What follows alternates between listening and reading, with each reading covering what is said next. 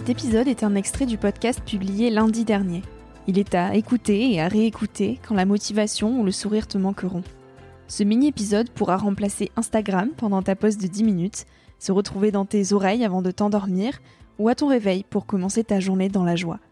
Si cet extrait te plaît et que tu as envie d'en connaître plus sur mon invité de la semaine, l'épisode en entier t'attend chaudement sur Nouvel Oeil. Je pense que le plus difficile pour moi, c'est quand je, je sais qu'il se passe quelque chose et que je me sens bloquée. Et il m'a fallu un petit moment. Au départ, je me disais que je pouvais rien faire. Et puis à l'époque, tu vois, il y avait pas beaucoup de gens hein, qui s'intéressaient à l'écologie. Hein. Tu vois, il y avait, il y avait pas beaucoup de personnes qui avaient tracé une voie. Donc j'essayais de faire bouger les choses en interne chez Canal+. J'organisais des conférences. Mais c'est vrai qu'au bout d'un moment, euh, ça devenait euh, intenable. Donc j'ai décidé de, de démissionner en, en, 2016 de chez Canal+. Ouais. Donc j'ai moi-même bifurqué.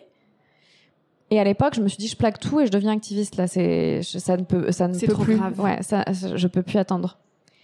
Et il m'a fallu quand même, euh, ouais, tu vois, quasiment deux ans pour euh, pour sortir de terre cet écosystème là que j'avais en tête depuis des années.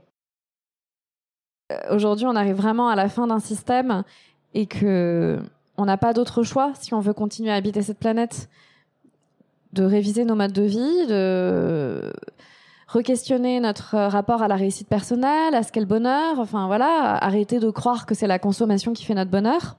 Et puis, il y a aussi quelque chose de qui peut être assez bourgeois derrière ce concept de sobriété parce que pour d'autres personnes, c'est tout simplement de la misère. Donc, je, pense qu'il faut manier ces termes avec, euh, avec délicatesse aussi. On peut dire que c'est l'éco-anxiété qui m'a poussé à construire ce que j'ai fait, qui m'a mis sur le chemin de l'action. Et en ça, euh, bah, je remercie mon éco-anxiété. Et c'est un terme qui porte vraiment mal son nom, je trouve, euh, parce que l'anxiété en, psychologie, c'est une anxiété qui n'a pas de cause. Alors que ici, la cause, elle est vraiment euh, plus que réelle. Enfin, voilà, elle est, elle est ici, elle est, elle est partout. On devrait plutôt appeler ça de l'éco-lucidité ou de l'éco-conscience, parce que en réalité, c'est un mélange de courage, de courage à regarder la situation en face et de conscience.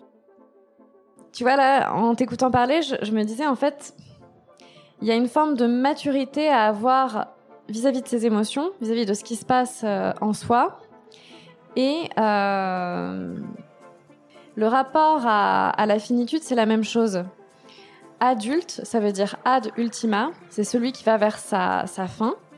Et donc, c'est la personne qui a travaillé son rapport à la mort et à la finitude.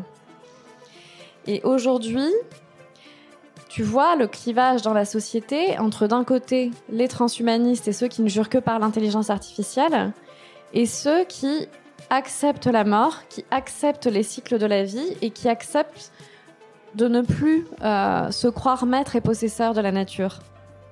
Donc il y a vraiment ce clivage philosophique qui m'interroge et c'est on est dans une bataille culturelle à ce niveau-là et moi je suis clairement du côté de, ceux qui cherchent à travailler leur, euh, leur rapport à la finitude et à la mort. Je travaille beaucoup et euh, je travaille souvent trop et donc mon enjeu c'est de travailler moins. Déjà si je travaillais moins ça ça me permettrait d'être beaucoup plus alignée mais là en ce moment euh, une ou deux fois par jour je fais mon petit tour là dans la forêt sauvage autour de chez moi avec mes chats. J'adore promener mes chats, c'est des chats chiens. Donc euh, pas de laisse et tout, ils me suivent. C'est de vous renseigner et de voir ce que ça provoque en vous dans votre euh, rapport au monde.